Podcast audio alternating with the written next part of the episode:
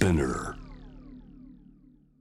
J-WAVE アップクローズ、えースピナーでの週1の配信でこの4月から、えー継続をすることになりました、えーその初回、えー以前の J-WAVE ジャム・ザ・ワールドの各曜日のナビゲーターが進めてまいりますけれども初回は私青木治がお送りをしてまいります。ゲストには、えージャム・ザ・ワールド僕が担当した曜日の月1ゲストでおなじみです、えー社会学者で、東京都立大学教授の宮台真司さんを初回ゲスト記念すべき初回ゲストにお迎えをしたいと思います宮台さんよろしくお願いしますはい、よろしくお願いします。お願いします。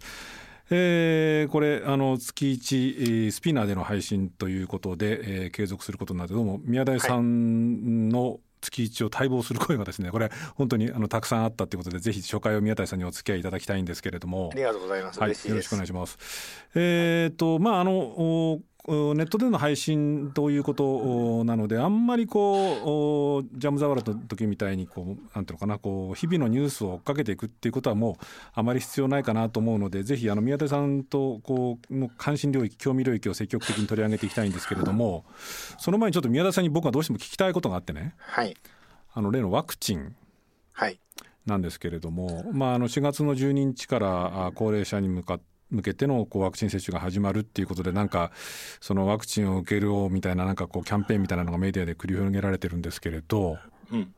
これまあ2つあってねこう日本国内でのワクチン開発がもう全然ダメだったっていう問題もそうなんだけれども、はい。大笑いでした。うんしかしそのこう OECD の各国見てもねうん。日本は今接種回数接種率もビリッケツ、うん G7 はもちろんですけれどね、はい。えー世界平均が今5.3回くらいらしいんですね100人あたり、はい日本は0.7とか0.8とか。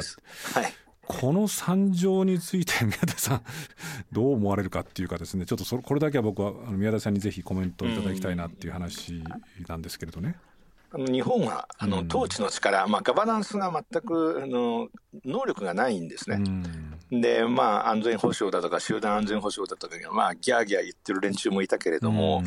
事実上日本なんか戦争したら一瞬で負けるってことがこれでわかるわけです。う。ん。なぜかというと、うん。コロナ対策にあのどういうふうに対処できるのかっていうことが、どんなに国際協力があったとしても、ワクチンの、まあ、争奪戦に見ても分かるようにね、うんこれ事実上やはり戦争なんですよね。うんでその戦争なのに全くガバナンスができていない。うん例えば日本は東アジアでは完全なコロナ対策の負け組なんですよね。はいえー2020年の、まあ、人口当たりの死者数を見ると、うんもちろん東アジアはヨーロッパやアメリカの、まあ、50分の1あるいはそれ以下なんです。うんところが東アジアだけで見ると、うん日本はまあ完全な負け組なんですよね。うんうんまあ、具体的に言うと台湾の人口当たりの死者数はうん日本の90分の1以下です。はいはいで中国も9分の1以下です。はいで韓国も2分の1以下なんです。はいえーつまり日本は完全な負け組なんですよね。うんうんつまり戦争に負けているというふうに言っていい。うんでどうして負けているのかっていうと、まあ、もうそれは単に PCR 検査をちゃんとできないからです。うんでそまあこれは何度もねジャム・ザ・ワールドでも申し上げたけれども、はい基本あの無症候感染がメインなので、うん。無症候者が捕捉されないでう,、まあ、うろうろしていればあのどんどん感染するんですよね。うん。でところが日本でやっているのはあの感染者が出たら、はい。えーその周辺にいた濃厚接触者を追跡するっていうやり方です。うん。でなので、まあ、今はもうすでにですねあの感染者の、まあ、これ発症して感染しているというふうに分かった人のうちの、まあ、7割以上があの実はクラスター追跡の外側で見つかっているんですよね。ですね。うん。ね。うん。でまあこれはそのなぜ日本だけが PCR 検査がうん。その無症状者無症候者に対してできないのか、うん。えーつまりどうして PCR の件数を上げられないのか。でこれも実は霞が関も、まあ、政府あるいは永田町も、うん。まあ、全然把握できないっていうね、うん結構本当にね喜劇にもならないようなお笑い状態であの日本の劣等生は本当にすごいな。本当に日本すげえっていうのは劣等生がすげえってことなんですよね。これだから今おっしゃったように、うん。その安全保障っていう面でもね、はい。ワクチンの開発あるいはワクチンの争奪戦、まあ、もちろんねそのワクチンのそのこう副作用とか副反応とかいろいろあったっていうようなことがあったんだけれども、これだけ無残になってしまうというのも、まあ、宮台さんが言う統治能力ガバナンス能力の、恥ずかしいほどの欠如って、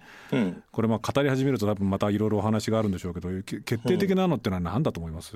それは基本的に公、まあ、パブリックについてのマインドやコミットメントがないんですよね。例えば省庁で言えば省庁という、まあ、これも沈みかけた船の中での、まあ、座席争いをするまあ、浅ましい役人や官僚だらけ、つまり、まあ、ひらめだらけ、であの特にあの菅が官房長官になって以降のいわゆる首相官邸あるいは首相周りを見てみると、これも結局、まあ、ひらめ、まあ、イエスマンで揃えると、うん。でもちろん官邸には官僚も入っていくんだけど、うん、従来の省庁の中の時間レースを勝ち残った人間ではなくて、むしろ負け組の劣等感にいわば、えーまあ、これを釣るような形で、うん、えー、まあねまあ、つないでいくわけですよね。うん、なので、えーまあ、首相のケツを最もよく舐める人間だけが官邸に取り揃えられる。で政治家もそうでえー、今まあ、選挙制度の問題でね、うん、えー、小選挙区制になってあの政党交付金あるいは公認この権力も首相官邸に特に首相に集中しているということで、うん、自民党の中も実はひらめだらけになっている。まあ、ある意味であれですよね、うん、その宮台さんがおっしゃってたように、ね、以前、そのマックス・ウェーバーの言葉でしたっけ、つまり官僚組織ってものがね、はい、必然的にこういうまあ、ひらめかしていくっていうのはある種のこう宿命ではあるんだけれども、はい、それをこうなんていうかな、そのそもそも二流の政治がその なんていうのかな劣化を一層加速させてほぼその政官の当時能力がこの10年20年で急速に失われてきたと。そうです。こういうことでしょうね。はい、そもそもの理由は、マックス・ウェーバーに従えば、やはりあの社会自体が劣化していて、その劣化は、あの人格の劣化、つまり、あの没人格化によるのだっていうことですよね。えー、分かりやすく言えば、その損得マシンだらけになるということです。えー、つまり、入れ替え可能な損得計算をするような AI にいつでも置き換えられるようなね、その新井紀子さん的に言えば、あの、トーロボさん、トーロボのね、えー、その意味で言えば、あの、まあ、人が劣化し、社会が劣化したので、あのもちろん有権者もまともな政治家を選べない、劣化しているから。で、さらに有権者が選ぶ政治家も人材としてそもそも枯渇して劣化しているという状況があるので、で、まあ、日本がどこよりも早くまあ、没落しつつある、うん、まあ、破滅しつつあるっていうことでね、これはその僕はプロセスとしてはすごくいいことだっていうふうに申し上げていて、うん、でそれはなぜかというと、あの日本すげえって言っても、その劣等性がすごいんだ、うん、あの日本人がすげえって言っても、その劣等性がすごいんだっていうことがね、えー、こういうコロナ禍のような事態があることで、もう誰の目にも明らかになった、特に海外にも日本はだめな国だっていうことが知れ渡ったっていうことが、すごくいいことなんですね。これ、そういう中でね、うん、その無理やりつなげるわけじゃないんですけれども、はい、宮田さんがそのテックっていうものがね、はい、そのひょっとするとこう人類を救うのか、はい、あるいは人類をそのもっとディストピアみたいなところに誘うのかっていう話をこうずっとジャム・ザ・ワールドの時代にされていてね、はい、でそのまあ中でこう今回宮田さんからこう一つこう関心領域ということでこうテーマの提案があったのがこれ僕もあんまり詳しくない領域なんでぜひ教えていただきたいんですけれどもそのクリプトアナーキズムと。言われるものっていうものがこれ人類をその未来に明るい未来に誘うのかそれとも終焉へと誘うのかっていうようなことのようですけれどもこのクリプトアナキズムっていうのはな、などういうことなんですかこれは？はい。あのまずねあの、うん、ジャム・ザ・ワールドで申し上げていたように、うん、あのテックにはね、うん、あの人間をあの劣化させる、はい、つまり人間に良きことをしようという気持ちが湧かなくても良きことをせざるを得ないように、人を規制する誘導するようなテックと、そうではなくてまさにそうした強制や誘導がなくてもね、うん、自分で良いことをしたいと思うような、そういう良い人間を育てることに役立つテックっていうのをまず分けるっていうふうに言いました。はい、で、まあ、クリプトアナキズムの特徴はですね、うん、基本もう人間はそのそういう良き存在にはならないということを前提にした発想なんですね。うん、でそれを踏まえて言うと、うん、 crypto アナキズムの crypto っていうのは暗号っていう意味です。はい、例えば encrypt、decrypt っていう言葉で使えますよね。うん、あの crypto っていうのは、えー、 encrypt って言えば暗号化することであり、はい、 decrypt といえば暗号をまあ元に戻す復号するっていうことを意味するんですよね。うんうん、で crypto アナキズムっていうのは、まあ一口で言えばですねあのいわばこの下こうしたまあ、テクノロジーを使った上で、えー、暗号化を前提として、はい、いわばこの匿名性の下での自由を、最大限化するべきなんだ、うん、えー、特に匿名性の下での表現の自由を最大化極大化するべきなんだ、はい、っていう発想なんですね。うん、でその背後にあるのはあのもちろんですねテックの発達っていうことがある。今日ではですね、うん、あのブロックチェーンも発達してきて、はい、例えば日本の行政官僚組織のようなまあ、要するに官僚が、まあ、劣化しつつある、あるいは劣化しきっているので、文書管理すらまともにできないっていうふうな状況は、ブロックチェーンによっていくらでも補えるっていうふうに、はい、えー、なりつつありますよね。うん、でそうしたことを考えると、そのそのトンマな統治権力、あるいはトンマな人間たち、劣等な人間たちが織りなす統治権力、えー、これを全部キャンセルして、なくしてしまって、うん、えー、テックの、まあ、例えば今だったらビッグテックのようなものですが、うん、そのテックが与えてくれるプラットフォームの下でみんな自由に振る舞い、うん、でもしやばい振る舞いがあるんだったらあの全てそれをブロックチェーンとか、まあ、サイベランス AI によってチェックして、うん、えー、人間ではなくて AI がそのえー、ダメなやつの自由を奪っていくっていうふうにすればいいだけだろうっていう発想なんですね、これはあれですよね、その宮出さんからいただいた資料なんかを見ていると、クリプトアナキストっていうのは、まあ、そのうちの一形態なんでしょうけれども、はい、まあ、よく知られてるのでいうと、例のあのアメリカの機密文書、政府の機密文書なんかをばらまいた、はい、まあ、ウィキリークスのジュリアン・アサンジとか、そうですね、あるいはそのエドワード・スノーデンっていう、うね、ま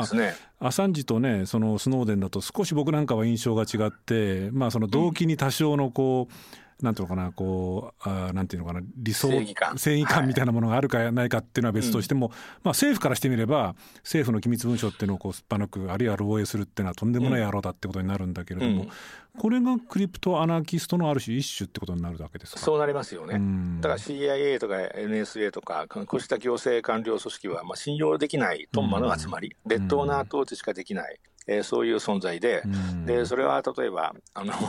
スノーデンなどによってえー、暴露されたし、うん、あるいはアサンジと NSA の戦いによっても、えー、暴露された。っていうふうに彼らは考えているわけですよね。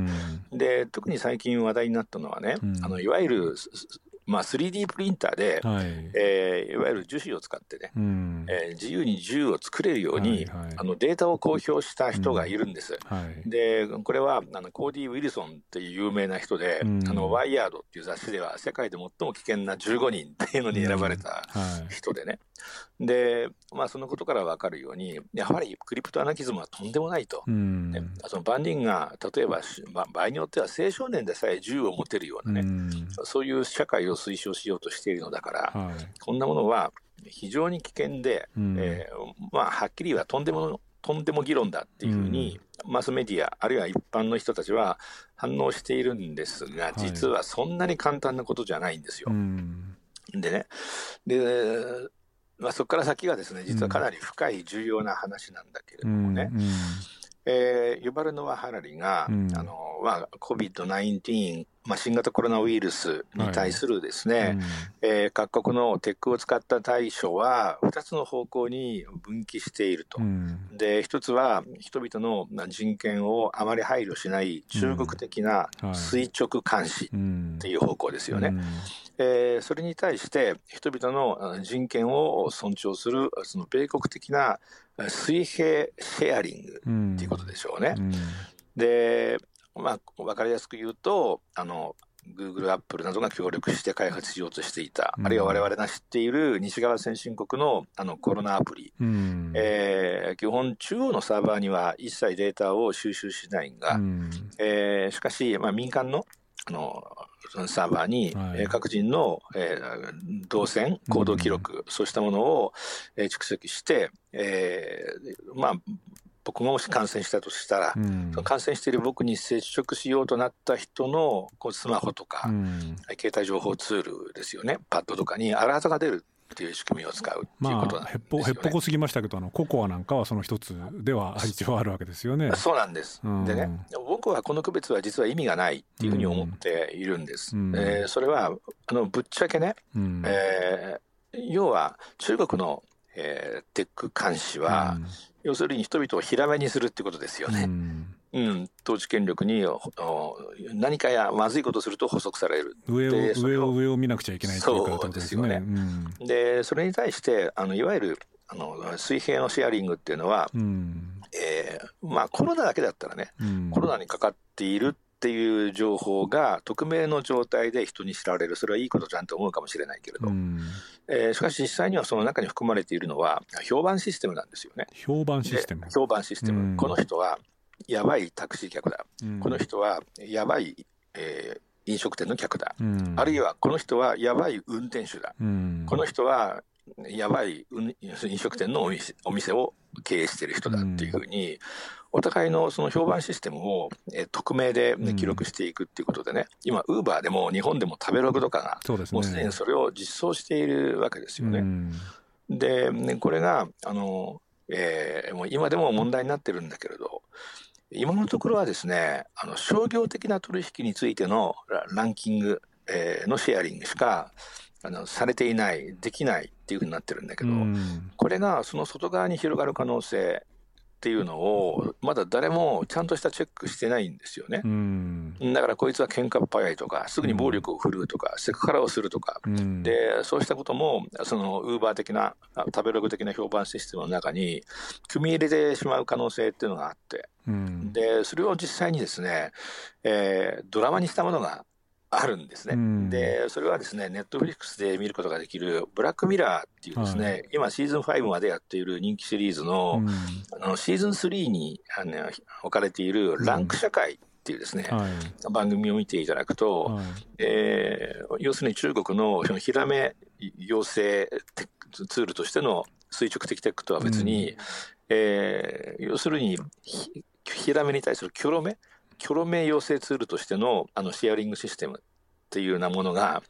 えーこれから一般化するだろうという予想のもとで、それはそれあれですか、要するに中国的な統治権力によるその上からの監視ではなくてそうです。その巨大なそのテックなんかをこう基盤とする匿名による、まあ、ある種のネットテック的な世間みたいなものを作られたりとかっていうことなわけですね。それによってこう監視されるっていうか人々が制御されていってしまうということですか？つまりそのことがクリプトアナキズムの本質を示しているんですよね。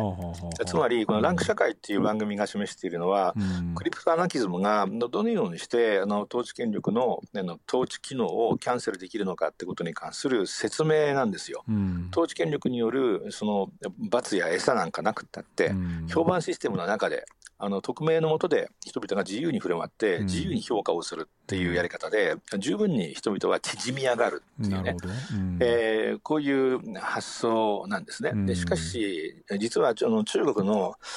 まあこのヒラメ養成システムも、うん。あのそういう西側のねキョロメ養成システムも同じようにおぞましい。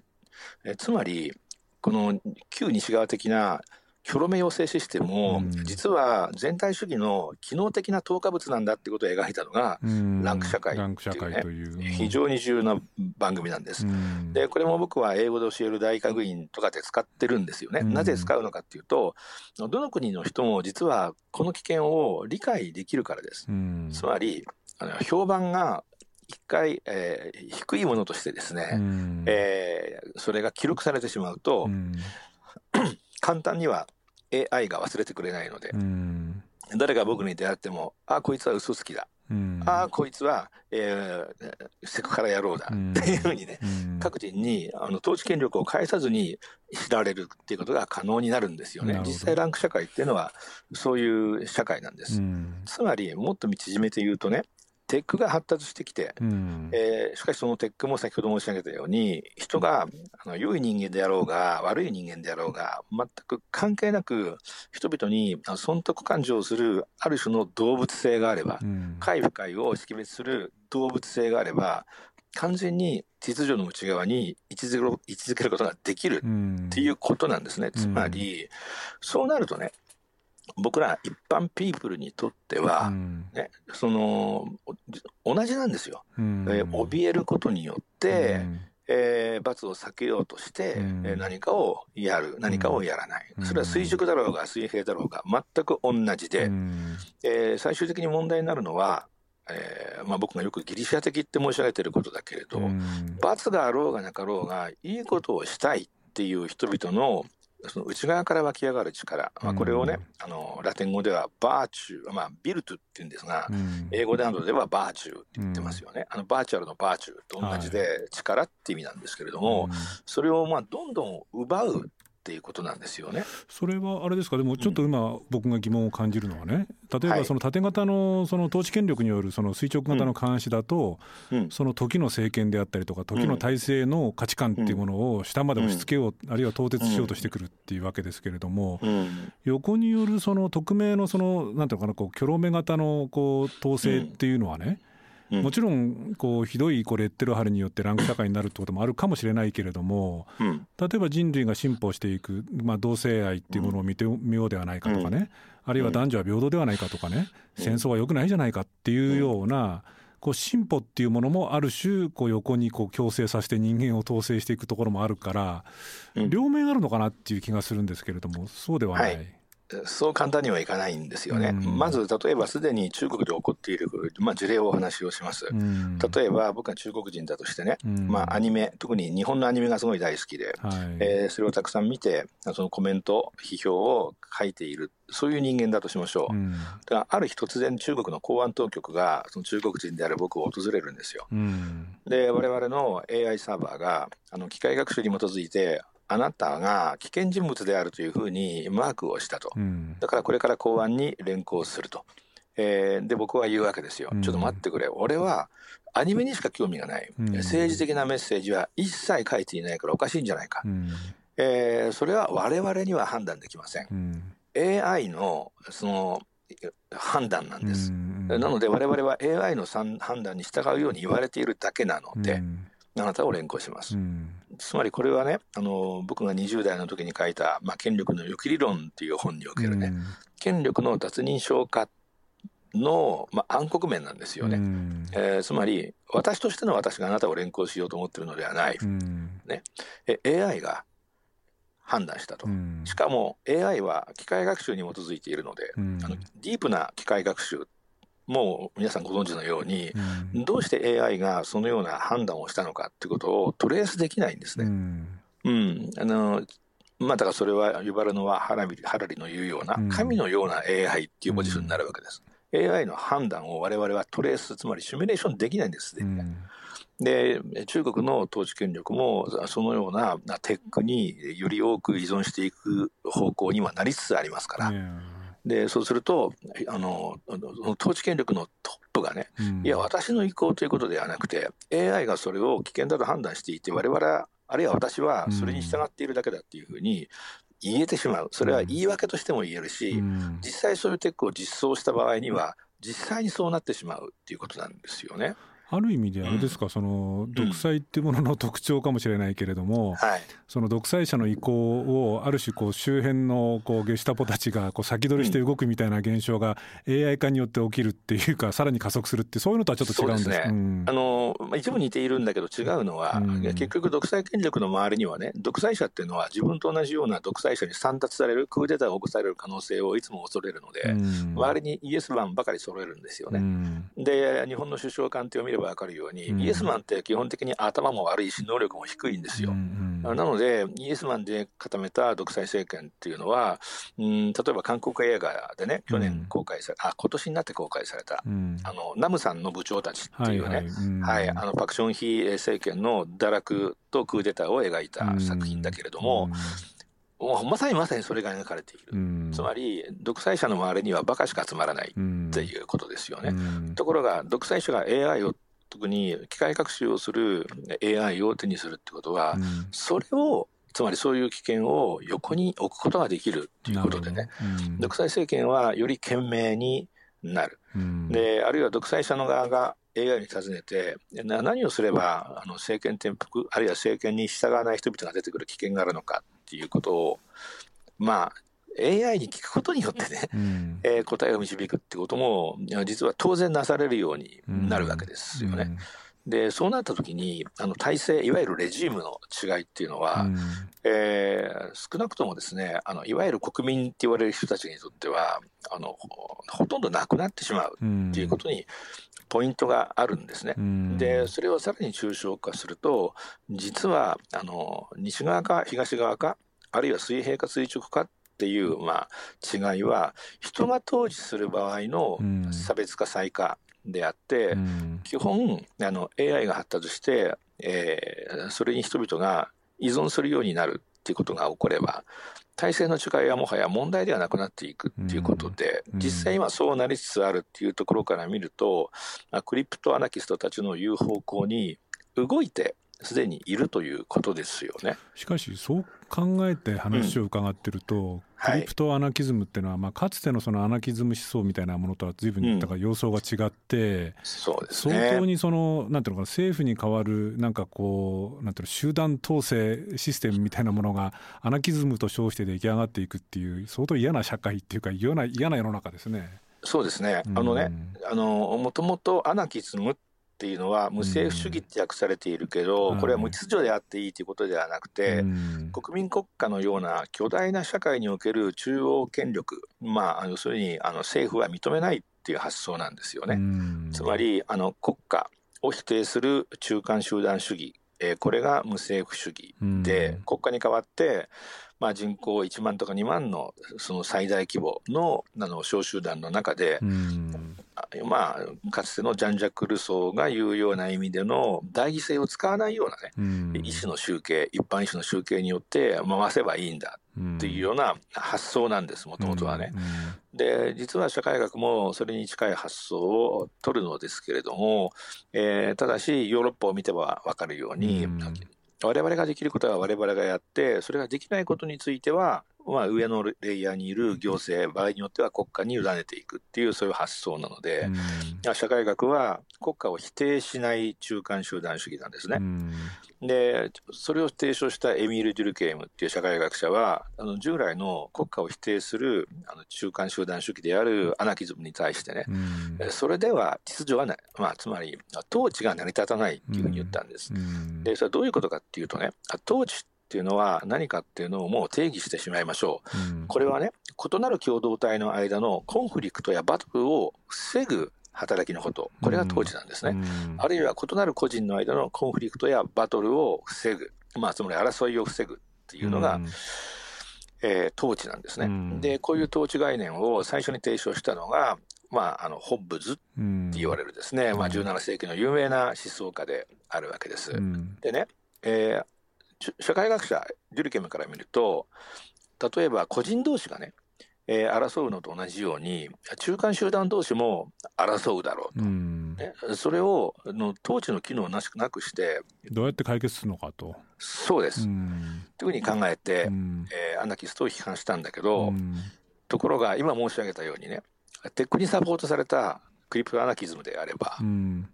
統治権力なんかなくったって、うん、AI が、うん、まあはっきり言えば、まあ、前さばき後さばきをどんどんしてくれるっていうことですよね。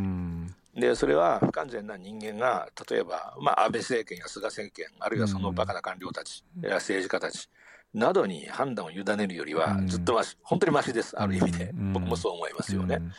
ということで結論から言うとまあ、社会学者からアナキストに対する批判は簡単には成り立たなくなったんですね。だからそこで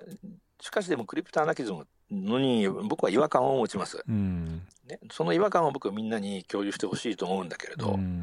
それは要するに我々は、えー、今の中国がそうなってるのと同じように、えー、結局ポジションが失われないように、ただ損得感情で前に進むだけの存在になってしまう可能性がある。それは同じことだってことなわけですね。同じことなんですよね。だから、クリプトアナキズムって無政府主義の一種だって言われているけれども、実際にはまさにブラックミラーのランク社会が描いているように、それは全体主義と同じものなんですね。うん、でそのことをあの今今のこの段階で皆さんがよく理解しておく。っていうことがあの重要だと思うんですよ。確かに安倍、菅、その周りにいる官邸官僚の、まあ、無様ぶりは本当に嫌です。ね、しかし、だからといって、クリプトアナキズムが言うような方向性に行くと、まあ、それは今の中国と同じようになる。あ今の中国って皆さんご存知だかもしれないけれども、もちろん違反とかね、喧嘩とか、えー、反政府的な活動とかがあのネガティブなつまり否定的な点数としてクレジットスコアとして集計されていくだけじゃなくてね、えー、子どもの送り迎えしているとか、ねえー、あるいはあボランティア活動をしているとか、ねね、あるいは遠くにいる老親の介護に、えー、勤しんでいるとかっていうことがあると、す、べ、てプラスにカウントされていくってことになる。でそうすると変な話だけどうちの家庭はお父さんもお母さんもにこやかで、ね、とても秩序だったいい家族ですって言ったって本当は家族全員が自分の信用スコアを気にしてつまり自分の得点が下がるのを気にして、うん、えー、それを上げようと思ってニコニコ平和に振る舞っているだけかもしれないそしたらそんなもの家族じゃないでしょってことなんです。しかもお話聞いてると、その中国型のその水平が垂直型のね監視社会みたいなもの、それにテックっていうのが結びついた上で、今の日本に蔓延してるみたいなね、まあ、宮田さんがよく使われる言葉で言えば、ひらめきょろめ、はい、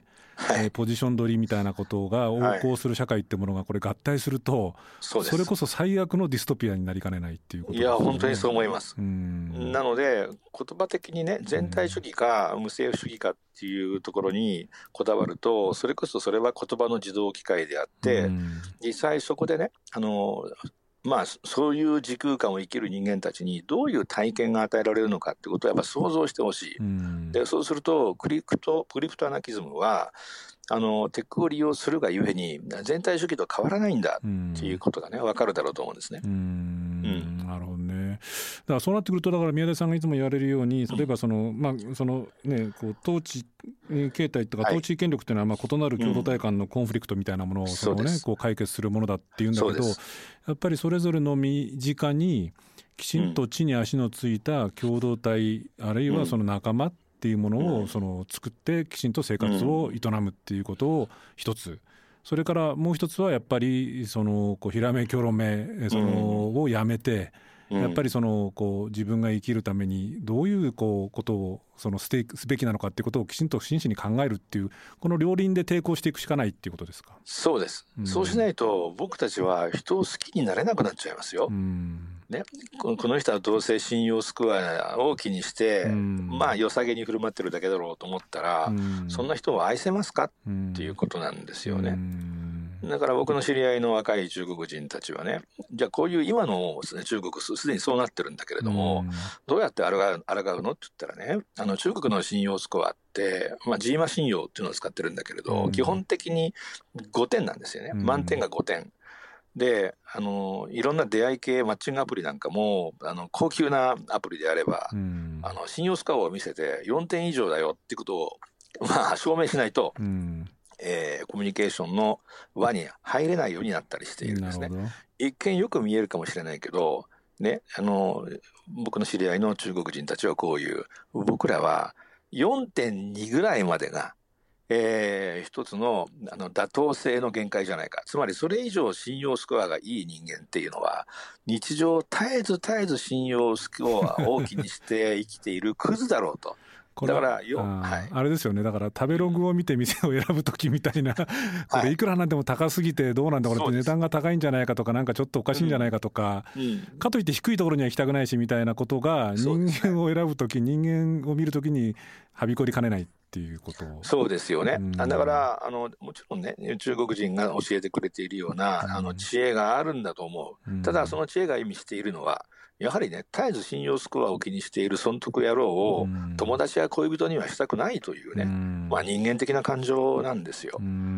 で、その人間的な感情はね、実はジェノミックっていうか、ゲノム的に僕らから失われることは永久にないんですね。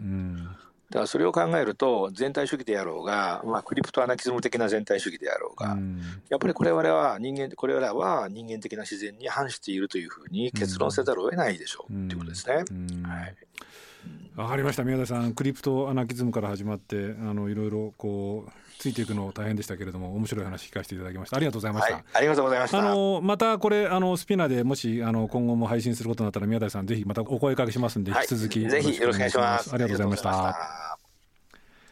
えー、今夜は社会学者で東京都立大学教授の宮台真司さんにお話を伺いました、えー、スピナーでの週一配信、えー、初回いかがでしたでしょうか、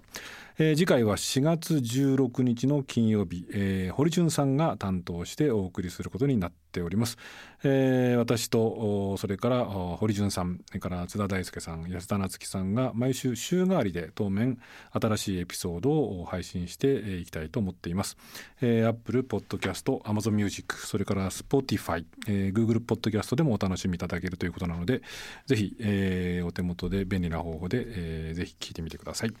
えー、私青木治とは次回、えー、5月7日に配信する回でお目にかかることお耳にかかることですかね。になります。以上 JWEB アップクロスでした。